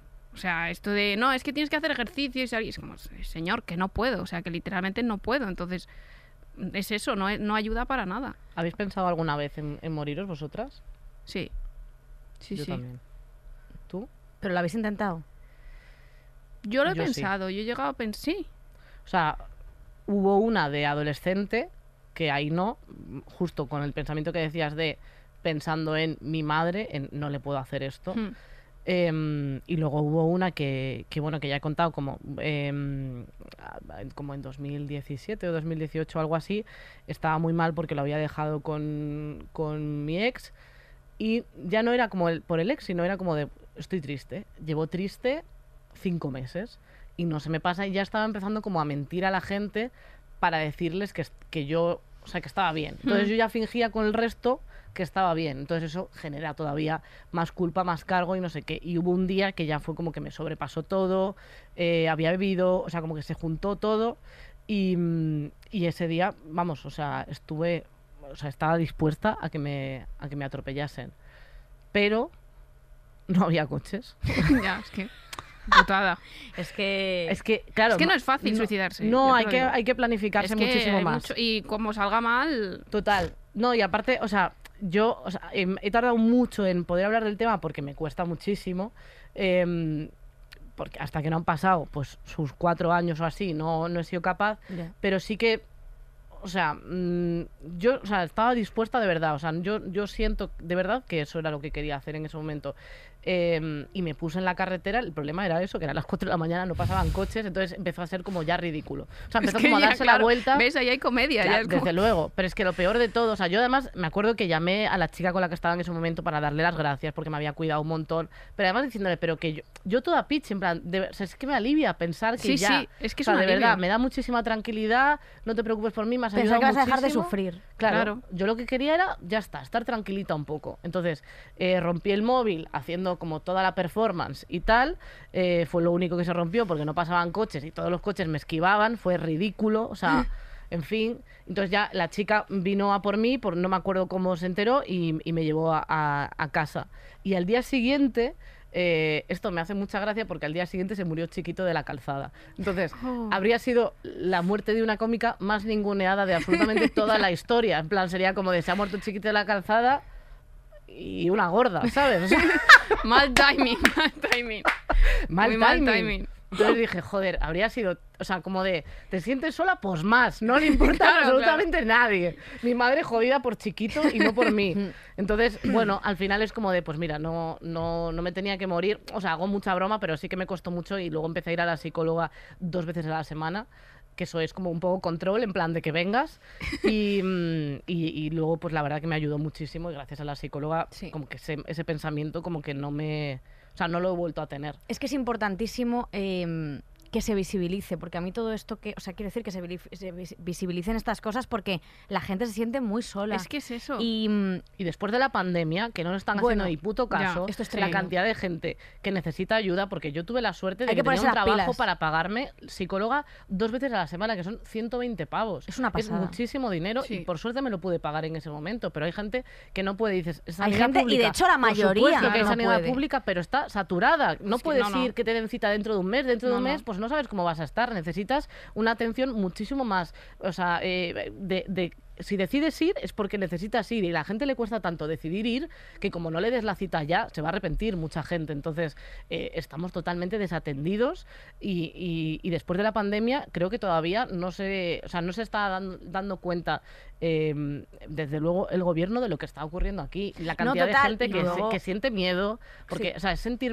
gestionar un miedo a morirte por una enfermedad que está en el aire, que no podemos ver, que no sabemos eh, cu- cuándo la puedes pillar, cuándo no, sentirte culpable por cualquier cosa que haces, eh, sentirte solo, la cantidad de peña que ha Sí. pasado sola Sí, mm, sí. años, do- ya dos años en su puta casa sola, es que yo, o sea, eh, flipo del, del poco caso que, se- que se nos hace y es como de, y, y encima no lo hablamos. Claro, claro, Pues, claro. claro, y, y- lo que tú quieres. Claro, y es que el mensaje yo creo que debería ser es, se puede salir de ahí, lo que tú has contado de, de, pues mira, pues al final cuatro años después, yendo a terapia y tal, es eso, la terapia tiene que ser accesible para todo el mundo, Sí. porque es que la terapia salva vidas, entonces es eso, el mensaje de se puede salir de ahí, y puedes haber estado al borde del suicidio, tener pensamientos suicidas, querer suicidarte y salir de ahí, porque a mí lo que me pasó es decir, es que nunca voy a salir de aquí, es que no veía ya, es que me voy a quedar aquí para siempre, entonces no quiero... en el duelo constante. Claro, entonces esto va a ser así siempre, entonces no quiero. Por eso pensé en decir, pues igual, quiero, quiero estar tranquilo, quiero que pare ya este dolor.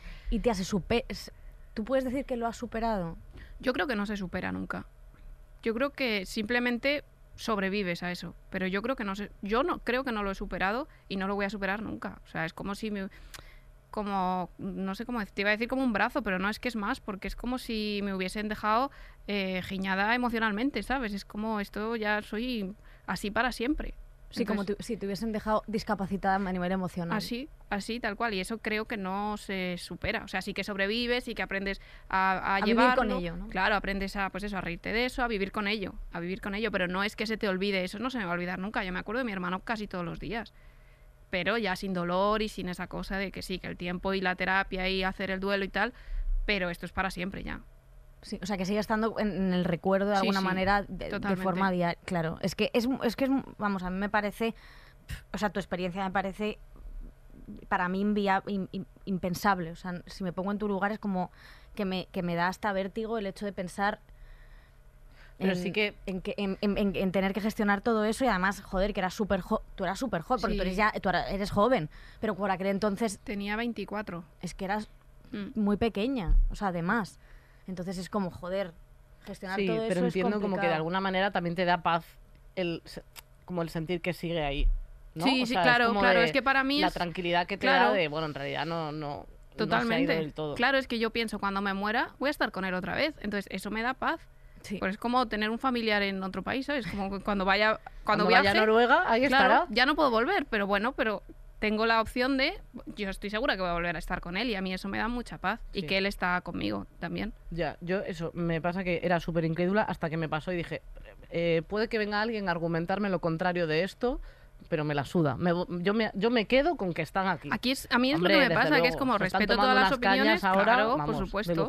Bueno, Eh, pues, pedid ayuda, desde luego, sí. por favor. Sí, y a sí. las instituciones que se pongan las putas pilas, Pues que no sí, paran de hacer pues no, es gilipolleces y gastar el dinero en chorradas. Menos tweets de qué guay estirando el chicle, más hacernos putito caso. Por Hombre, favor. no, y además dejad de gastar el dinero público en gilipolleces, por favor, y centraos en lo que hay que gastarlo, porque es que sois tontísimos. España es el país, en 2020 fue creo que más ansiolíticos se tomaron. Es que se toman muchos. Y había cero, cero presupuesto para la salud mental hasta que Pedro Sánchez ah, en octubre dijo que 100 millones, que ni sabemos ni cuándo, ni dónde, ni para qué, pero bueno. Ni sabemos si es mucho o poco, porque Muy- muy poco. junto te digo No, eso 100 es millones, poco, muchísimo, poco, eso es poco. pero no. Creo que dan como para pagar, no sé si 6.000 psicólogos o algo así. Que es Pues como, fíjate, bueno, 6.000 psicólogos. Bueno. En fin. Bueno, eh, pues por lo menos ha, ha hecho algo, pero espero que haga más. Eh, vamos, a, vamos a recibir ahora a nuestra colaboradora estrella. Me he puesto nerviosa. Un poquito sí. Que es Enar Álvarez, que viene con unos pantalones que me acaba de dejar ciega. No, no, que es- estaba pensando dentro de la pecera. Joder, vaya fiestecita tienen ahí. Ya, Ya, ya, ya. que tengo que entrar ahora. Digo, bueno, a Venga, risas, venga, ¿eh? venga. Se están echando. Sí, es verdad que hemos estado de risas primero y luego antes de entrar tú hemos Yo jodido. pensaba, la- me cago en Dios, tengo que ir ahora, venga. Levanta esto, Enar, Otra, Primero, vez, por otra vez con el chicle. Ay, ya es una tradición, No, la verdad. chicle ya no, está no, es bien. que poco respeto es que lo hago por el en su programa, la guion, sí, Lo sí, por el Ala, lo ha por el programa. Lo ha pegado en el guion. Lo pongo en el guion, como siempre, bueno, lo dejo ahí. Vale, a ver, por alusiones de cosas que habéis estado diciendo en el programa, ¿vale? Venga. Eh, a ver, eh, después de la muerte, yo creo que hay lo mismo que antes de nacer, o sea, nada. Y menos mal, porque imagínate reencarnarte en un hombre cisetero, en plan de hombre, ya he tenido bastante con la vida de ahora, yo creo que es fatal. Eh, yo he echado prefiero un recargar en, cucaracha, ¿eh? Hombre, Claro, tú claro. imagínate, eh, de repente no hemos tenido suficiente ahora esa vida. Vale, pues tías, a ver, eh, la Morirse, muerte qué movida. es fuerte. es mi tema favorito del mundo. Tengo una tanatofobia súper loca, que es como el miedo a la muerte. Durante mucho tiempo pensé que era hipocondria y luego ya me puse a leer y no es hipocondria, porque yo pensaba, a ver, si tuviese hipocondria no me hubiera pasado todo el COVID con la nariz fuera de la. Bueno, es que tú ibas de verdad. Es ¿eh? que Enar es tu tío Paco. Absolutamente. Y es como, no, no, entonces descubrí que era como el miedo a morirse. Yo hay una cosa que hago, que luego me he dado cuenta, porque lo he hablado con otra gente que sufren lo mismo, que le pasa a mucha gente, que no sé si a vosotras también, que te vas a tu cuarto, tienes un espejo grande, cuando te quitas la, la toalla y te ves desnuda, bueno, lo primero pensaba, qué bien. Pero luego lo siguiente es que me empezaba como a mirar en el espejo así muy fijamente y empezaba a darme cuenta como de la carne, de la levedad del ser, Madre de mía. que si te operan, te, o sea, que somos que somos huesos y, o sea, que te con un puto serrucho, ¿sabes? O sea, que es como de, hostias. Y entonces de repente me hacía consciente de mi propio fin de la existencia y, tía, me tengo que sentar en la cama Sí. empiezo a sudar, me empiezo a hacer consciente de verdad de que, o sea, ahora lo estamos hablando, pero no me está pasando. O sea, es como que me entra una, una Físico, cosa sí. terrible, me cago porque se me sueltan los esfínteres. O sea, tío, me tengo que tumbar así. Pero te- estás te experimentando la cagada. muerte también. Bueno, si veo que me estoy cagando a muerte, me voy corriendo al baño. Pero que, se, ¿sabes? Que notas que se empieza a hacer. Tía, ya me pongo así, me pongo fatal, ya empiezo a llorar y luego son como dos horas eh, hasta que me. Hasta que me vuelvo Recompongo. otra vez a reponer. Y me ha pasado cosas como terribles por culpa de este miedo a la muerte. Que una vez, por ejemplo, estaba de vacaciones en Benidorm. Hombre, ahí no, no me extraña que no, tengas ganas de terrible. morirte. Está rodeada de muertos. A ver, que se me caen los papeles ya, estaba rodeada de muertos. sí. Hombre, es que ahí, Pues- The Walking Dead. Ya estaba, estaba eso, estaba de vacaciones en Benidorm y de repente eh, nos llaman a la puerta y nos dicen, oye, que hay un incendio tal. En cuanto abro la puerta, entra todo el humo, me asomo, veo las llamas y hostias, dicen, corriendo, tenéis que ir a la azotea porque están no se puede, no se puede pasar al primer piso, están viniendo los bomberos, tal. Tía, y yo cogí. Cogí el abrigo, salgo corriendo. Mira, empiezo a La subir por las escaleras. Podía ver ahí una madre con su bebé que yo había cogido, había tirado las llamas. En plan. Y ahí cuando llegó arriba del todo fue como de, hostia, me falta algo. Y yo, ¡ah! Mi novio. Estaba en la ducha y nos habían venido a llamar y yo me había entrado, ¿sabes? En cuanto vi el fuego, la cosa de, que me iba a morir, tía, y me fui. Y yo cuando estaba arriba, en plan de hostias, hostias, hostias, digo que no le he avisado, que está en la ducha, que no le he dicho nada. Bueno, yo ya, claro, ya diciendo, a- yo ahora que ya estaba salvo, ¿sabes? De ya dice la gente, oye, por favor, que está mi novio, el segundo A, no sé qué, tal. Pues no sabemos, tía, de repente aparece en la azotea, pero habéis visto el Joker. Sí. o sea, era como de, quiero eh, sacarte las entrañas. Y yo ahí pidiéndole perdón y él, no me toques, no me toques. Y yo, pero perdóname, perdóname. Bueno, esa noche tuve que dejarle que me follase con desprecio. bueno, por favor, de verdad. o sea, como para tal. Bueno, en fin. Hombre, es que te olvidaste de él, pero vamos, yo también te digo que te entiendo perfectamente. Eh, tía. Al final morimos solos. Si quieres salvarte la vida, pues sálvatela tú. Tía, ¿y tú No te te imaginas duches. lo que es morirte? Lo que... Ahí no ¿Tú me te hubiesen imaginas pillado. lo que es morirte ardiendo? Es que me parece terrorífico, o sea, Pues- me parece la peor de las muertes. Pues en ahí plan de, llamamos a lo siento Juana muchísimo. de Arco Yo ya para te que nos digo, cuente. pobrecita. Bueno, supuestamente apagó el fuego con las lágrimas. Sí. Bueno. Pues mucho tenía que llorar. Bueno, cosas. Claro, luego también, como yo tengo tantísimo eh, miedo a la muerte, me he refugiado como en un montón de cosas. Bueno, ahora me ha dado como por el tarot. Bueno, me ha dado, lo he recuperado. Muy bien. He leído muchísimas cosas de la Biblia y tal. Pero, por ejemplo, te dicen, eh, si tú tienes fe, esto va mejor, Mm, ¿no? Vale, sí. pues esto no es así. Porque yo me puse a leer la Biblia en su día a saquísimo para mm, solucionar esto. Y en realidad eh, va todo a peor. O sea, de hecho hay gente que te empieza a decir estas tonterías que dicen de yo prefiero irme al infierno que al cielo. Digo, ¿tú qué te crees que es el infierno? La fábrica, payaso, en el infierno te, o sea, en el infierno te quemas. O sea, es que ahí no, no, no va a ser nada bueno. Y lo peor es que descubrí que siempre nos han dicho como que nos morimos y nos vamos al juicio final, ¿no? Vale, pues esto no es así. Se supone que tú te mueres, te lo explican en el libro del Santo Job, tú te mueres y hay un día, dentro de muchos siglos, que se llama el Día de la Ira, que es cuando los van a juzgar a todos a la vez. Y entonces ahí se decide quiénes se van al infierno y quiénes resucitan. Y mientras esperando como la cola del paro. Sí, sentado en una Sí, silla sí, no, no, tú mientras muerto. Y la, la justificación de esto es porque dicen que es mejor, o sea, que no sería justo si alguien que se murió en el siglo II cometió un pecado y le dijeron que tenía que tener una serie de sufrimientos, Sí. que tú te mueras ahora y por ese mismo pecado esa persona lleve sufriendo X de más. O sea, bueno, eh, Bueno, una locura y es como de, bueno, ¿en qué momento supuestamente esto me iba a mí a solucionar eh, mis problemas del miedo a la muerte? O sea, eh, para nada, total. Y... mm, ¿Qué más os cuento? Pues que tengo como un temor de Dios súper fuerte, no creo en Dios. O sea, ¿vosotras creéis en Dios? No. Yo no. Yo en el cristiano no, ni en el de ninguna religión, pero sí creo que hay un origen de algo. El. ¿Pero crees que hay un fulano ahí? Carmen, No, esta, esta va al no. infierno. Yo es que para empezar creo que no es hombre. Si Dios existe es mujer, eso lo tengo clarísimo. Pero no lo veo Eso lo dice como... Ariana Grande, otra, otra sabia. pero que es que es energía, es como el, el origen, ¿sabes? De donde hemos salido, el, el- como la fuente, por así llamarlo. Pero no es Dios como tal, ni de cristianismo, ni de ninguna religión, no, no. Ya, pues a mí me pasa que yo no creo, pero como que tengo temor de Dios, como por si acaso. Pues a eso no lo verbalizas mucho, por sí, al final. Tía, tú imagínate. Claro. Y entonces, de hecho, estoy como súper obsesionada con todas las ramas artísticas que tienen que ver con la iglesia, todo lo que... O sea, me flipan La todas- iconografía. Todo, todo, todo. Bueno, y de hecho, joder, es que estas cosas no o sea, creáis que me las he preparado. O sea, que lo del, lo del libro del Hobbit no lo he hecho para esto. O sea, que son cosas que tengo yo apuntadas en la recámara. De hecho, hasta me había aquí traído el libro este de Unamuno del sentimiento trágico de la vida que me lo había regalado el chico este al que Al que casi, casi dejé matas. morir. ¿Sabes? Que lo tengo aquí. O sea, ah, que es como pensaba de- que hablabas, claro, pensaba que hablabas de- de- del padre de tu hijo. No, no, no, no, otro. Que te dejó luego. Entonces. a él. no Joder, quedó claro macho. ese día, ¿no? Como siempre, no, me perdonó porque, bueno, pues eh, es que estaba 100 veces más buena que él, entonces yo creo que no le compensaba dejarme, Claro, claro. aunque era, yo era su paraíso antes de morir, ¿sabes? Es como de, Muérete, quema totalmente. orco. Y tú te fuiste Hombre, corriendo. claro, o sea, nada, para nada. Bueno, entonces, tía, me fui a Florencia también hace unos años de vacaciones y estaba también como fatal.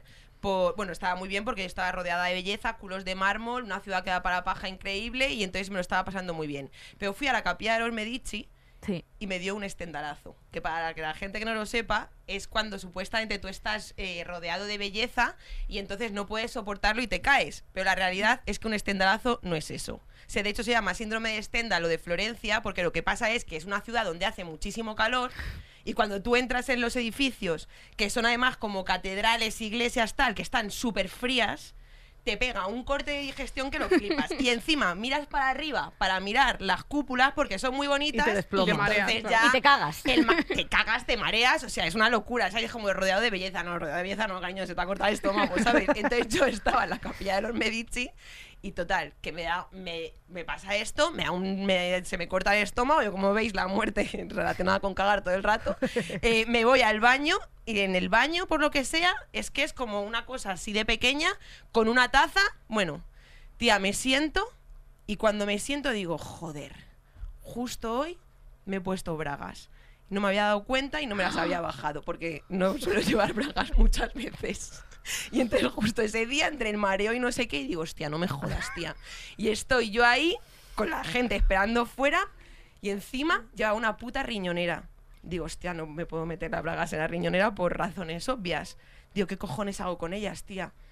No había, es que no había, no había papelera, no había nada. Y digo, bueno, pues yo lo siento muchísimo, dobló las bragas y no las iba a tirar en el váter y las dejé detrás del váter. Yo me fui corriendo y aquí no ha pasado nada. De hecho, aún nos, había- nos quedaban cosas por ver y yo cogí a Nacho, yo vámonos, y Nacho, pero que nos queda, vámonos, ya, vamos. Tú ya dejaste tu obra de no, arte no, no, ahí. digo, vámonos. Claro, Con el cuando coño ya- al aire. cuando ya iba andando por la calle, ya le digo lo que me ha pasado y me empieza a entrar el temor de Dios. Digo, hostias, tú no puedes dejar unas bragas cagadas en una capilla cuando además te quedan dos aviones por coger. Porque era como de- en la Biblia pone que si tú mm, pecas, vas a morir ardiendo. Y si un avión se estrella, ¿cómo mueres? Pum, ardiendo, todo cuadra. Así lado que esos conceptos que son absolutamente falsos, pero bueno. Y luego pensé, voy a entrar otra vez y las voy a coger las bragas. Pero es que te costaba 20 pavos, ¿sabes? Entrar y digo, hostias, es que no puedo entrar otra vez para recoger las bragas. Total, que fue como Nacho me decía, olvídalo ya, ya las has dejado, ya lo has hecho, no pasa nada. Y yo, venga, vale, pues nada. Tía, eh, durmiendo todas las noches, o sea, bueno, es que no dormía. Yo despertaba a Nacho porque estaba así sollozando. y Nacho, ¿qué te pasa? Se te aparecían las bragas cagadas en sueños. Eres una guarra. empecé a pensar que Dios me iba a castigar y que iba a estrellar. Es que tenía que coger dos aviones. ¡Cagona! Le decía, ¡Cagona! ¡Vas a morir ardiendo, cagona! Así tal cual. Y yo así. Y yo así por las noches. ¡Cagona! Por favor, no. No volver- volveré, volveré a llevar bragas siempre para no equivocarme, por favor. O sea, pero tía, llorando y Nacho, por favor, duerme ya. Me tiré dos días en Roma con los ojos así. Claro, encima en Roma, tía, vas viendo ahí iglesias y todo por todas partes. Y entonces era como, ay, que está enfadado conmigo. Total. Que ya hubo un momento que ya no podía estar completamente desquiciada de llevar dos días sin dormir pensando que nos iba a matar. Es que lo pensaba de verdad. Y ya hubo un momento que nos levantamos, vi una iglesia y le digo a Nacho, vete a coger sitio al bar ese que ahora voy. Me dice, ¿a dónde vas? Y yo, tengo que gestionar unos asuntos con Dios. Y Nacho, ¿qué? Y yo que sí. Y además, y encima va Nacho y me dice, ¿te vas a meter en esa iglesia? Le digo, sí, dice, es protestante, no te va a valer. Y yo, bueno, no te preocupes, vale. Y además estaban cantando, tía. Y me ves a mí ahí, pero que es que estaba como una puta regadera en ese momento, porque lo pensaba de verdad. Estaba la peña ahí cantando cosas y yo de rodillas de, por favor, espérate a que lleguemos a Madrid. Estrella un tren, pero no lo hagas con mi hijo que es muy pequeño. O sea, pero. pero- Usando a su hijo. pero no, pero ya- no, oiga, yo Pues te jodes, cagona. Tía, pero así, o sea, pasándolo fatal. Escribí además a una amiga para contarse que mi amiga Natalia de toda la vida, de tía, que me va a castigar Dios, que tengo que coger un avión. Y me decía mi amiga Natalia, ¿pero cómo te va a castigar Dios por dejarte las bragas en una capilla, la de sitios que te las has dejado? ¿Tú te crees que a estas alturas me va a molestar una capilla? Y yo, joder, Natalia, en serio. Y me decía, ¿pero tú esto me lo estás diciendo en serio? O esto no te lo crees y yo, cállate que nos puede estar leyendo, ¿sabes? Si tengo que coger el puto avión. O sea, bueno, cuando cogimos... Tener WhatsApp. Tener WhatsApp, Dios. Es un cuando- novio controlador. cuando yo ya cogí los dos aviones y llegamos a Madrid y no me había muerto, bueno, es que me fui de whisky, no sabéis cómo, cómo me lo, o sea, lo bien que me lo pasé ese día. Tía, y Nacho me dijo, me advirtió de no vuelvo nunca más a coger un avión contigo. En plan de, se acabó. Es que coger Nunca un avión más. contigo, cuando fuimos a Galicia contigo, eh, estuviste llorando todo el viaje. Pero La eso verdad. súmale que yo me hubiera metido en la cabeza Claro, que te habías cagado en una que iglesia. Dios me iba a No, no, castigar. o desde sea, era luego. como de, No, no, no, no. Dios te puede castigar, pero bueno, no así. Supongo que Sí. tiene que ser una cosa más grave. Si no ha castigado a muchos Sí. chichiribainas, a ver dónde está alguno por ahí. Ya, tía, pero yo qué sé, como a nosotras nos juzgan siempre pero a lo peor, digo, pues a lo mejor Dios también empatiza con ellos y con nosotras. No, no lo sé. Bueno, Ya. pues ya veremos. Esperemos Portaos que, bien y ya está. esperemos que sea buena Y gente. no os cagáis en las iglesias, hombre, con los Vale. sitios que hay, que hay policlines por todas partes. Pero tía, es que yo no tuve la culpa. Bueno, no, no voy a juzgar que te hayas cagado encima, Enar. Eh, aquí no es un programa de juzgar. es que, tío, tú imagínate la vieja que, que- que fue a mear. Dijo, pero ¿cómo huele aquí? y luego puntuaron en, en, en TripAdvisor a esa iglesia diciendo una estrella, olía a mierda desde que entraba hasta que salía. que era Enar. A mí me pasó una cosa, que esto ya, la última cosa que contamos, eh, me pasó una cosa que me salieron estigmas. ¿Eh? ¿En ¿Qué es serio? Pero y lo cuenta ahora. Estigmas. ¿Qué es eso? ¿En serio? A mí me salió en verano una... ¿Pues sabéis lo que son los estigmas de Sí, Jesús? sí, sí, claro. ¿vale? Ah, vale. Yo pensaba que eran estigmas, pero a ver, ahora os cuento. Yo me salió un grano en la pierna, ¿vale? Esto es en serio. Titular me salieron No, estigmas. Es que ahora os cuento, me salió un grano en la pierna y es que os, te juro por Dios que os lo juro, ¿eh?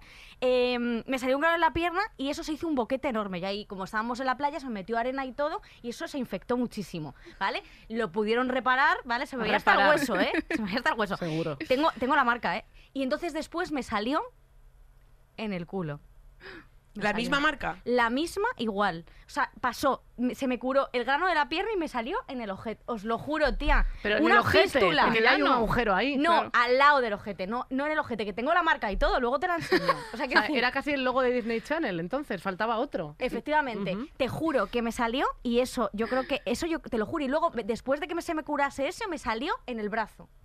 Y me dijo una chica que tenía que pasarte siete veces a lo largo de tu vida, siete veces, siete granos y me quedan cuatro granos. Y si a los siete, ¿qué pasa? Claro, claro. Claro. Pues que cascas, no lo sé. ¿No te haces inmortal o algo así? Yo- yo pues creo vaya que no. mierda. Eres la y además que elegida. eso, eso lo pienso mazo con la gente de la ciencia, porque digo, tía, nosotras nos, preocup- nos preocupamos de hacer nuestros mejores chistes, nuestro mejor curro. La gente de la ciencia, ¿qué cojones está dedicando?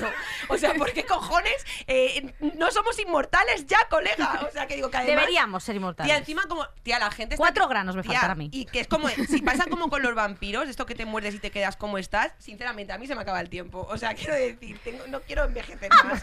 es como tiene que ser eh, ya. O sea, tío, Eso no, es. es. que me parece fatal. ¿Y la gente que se quiere morir? ¿Hay gente que se quiere morir? Sí, sí. Sí, sí, lo hemos hablado. No, pero no en plan suicidio. No en plan... ¡Cojonudo! ¡Hala! Ya está, te he Esa montado gente todas que esos hijos de puta que... No, joder, pero yo no me refería La en plan gente que pone suicidio. con H a ver si me muero. Pues hijo, pues ojalá. No hablo de gente que dice, joder, vivir para siempre, qué coñazo. No, coñazo tú, porque es que a mí se me ocurren un montón de cosas Pero, que tía, hacer. toda la vida, para siempre ahí Hombre, viviendo. para Eternamente siempre, para siempre, claro que sí. Pero a mí me gustaría, o sea, como que en algún momento hagan reset y me pongan como en una familia de otro lugar Claro. de USA. Pero tía, Claro. si es para siempre Otras eso va a pasar, porque toda la gente de tu alrededor se muere, que además eso tú imagínate cómo te alimenta el ego, en plan de, "Ah, os morís hijos de puta, y yo no. O sea, eso me encantaría, o poder ir por la vida dándole la chapa a la peña en plan de, guau, chaval, en 1922, ¿sabes? y cuando estemos como... Enar, eso ya lo puedes hacer. Solamente te digo eso. Lo bueno, después de que- llamar vieja a Enar, eh, vamos a cantar la canción. No, faltan las bragas de Carmen. Faltan las bragas de Ah, Carmen. Eh, bragas. Tú sabes, en este momento pedimos unas bragas con Sí. una historia. Y has traído una, una fantasía de braga. Mi historia con Una estas braga bragas rosa. es que eh, me las he puesto, aunque parece que me las he puesto 20 veces, me las he puesto como dos solo. Pues hija, están... Están un poco Están- roídas. El encaje fatal, de, sí, de los ¿verdad? bordes. Son las bragas de Nar, las cogiste tú después y te las pusiste Me las he sucias. traído. No, las he traído porque son preciosas y quedan súper bien, ¿sabes? Con que no se te marca mantel, ropa ni es nada. verdad. Pero en cuanto das un paso, te están interrogando la no sé, están así, en el ano ya. Entonces, Se te meten por el culo. se- mucho y Sí. molesta. Desde luego. que no lleves tu bragas, claro. Yo poquísimas veces. Eso te queda luego irritado, ¿eh? Eh, Eso luego escuece y en verano, El ojete. sí, sí. Así, Así que, para vosotras. Muy Oye, bien, muchísimas gracias. la canción es muy larga. Vale, ya está, ala. Y ahora la canción. Eso es. Y ahora voy a tardar tres años en ponerla. Joder, si vamos aquí Puedes cinco poner horas. Divina de la Muerte. Carmen, tu hermano estaba bueno. Buenísimo, es que es la pena. Era el guapo de la familia, tío. Mierda. A ver, a ver. Siempre, se, va- tremendo, sí. siempre se van los mejores. Sí, sí. La dulce niña Carolina No, esto no. no, Esto no. tiene edad para hacer el amor. A ver si me muero. Si la tiene tu No, madre, la estará buscando. Eso es lo que brazo, creo señora. yo. ¡Vamos todas! Bueno, muchísimas gracias por La escucharnos. reina de las que mi casa. Nos vemos la semana que viene. Le dicen que no tiene Gracias por un podcast. dormir. Te quiero. Después Más se que a ella. Gracias, Carmen. Romero. Eres muy graciosa. mucho para mí. Gracias, Enar. Un, dos, tres, Da golpes y- encima de la mesa. El diablo da mi vida, pequeña Carolina. Hasta la semana que viene. Os Vete, quiero. por favor. Un, dos, tres y Carolina, trátame bien. No puedo más. No te rías de mí, no me arrancas. arranques tu cara, ya está. Todos los episodios y contenidos adicionales en podiumpodcast.com y en nuestra aplicación disponible para dispositivos iOS y Android.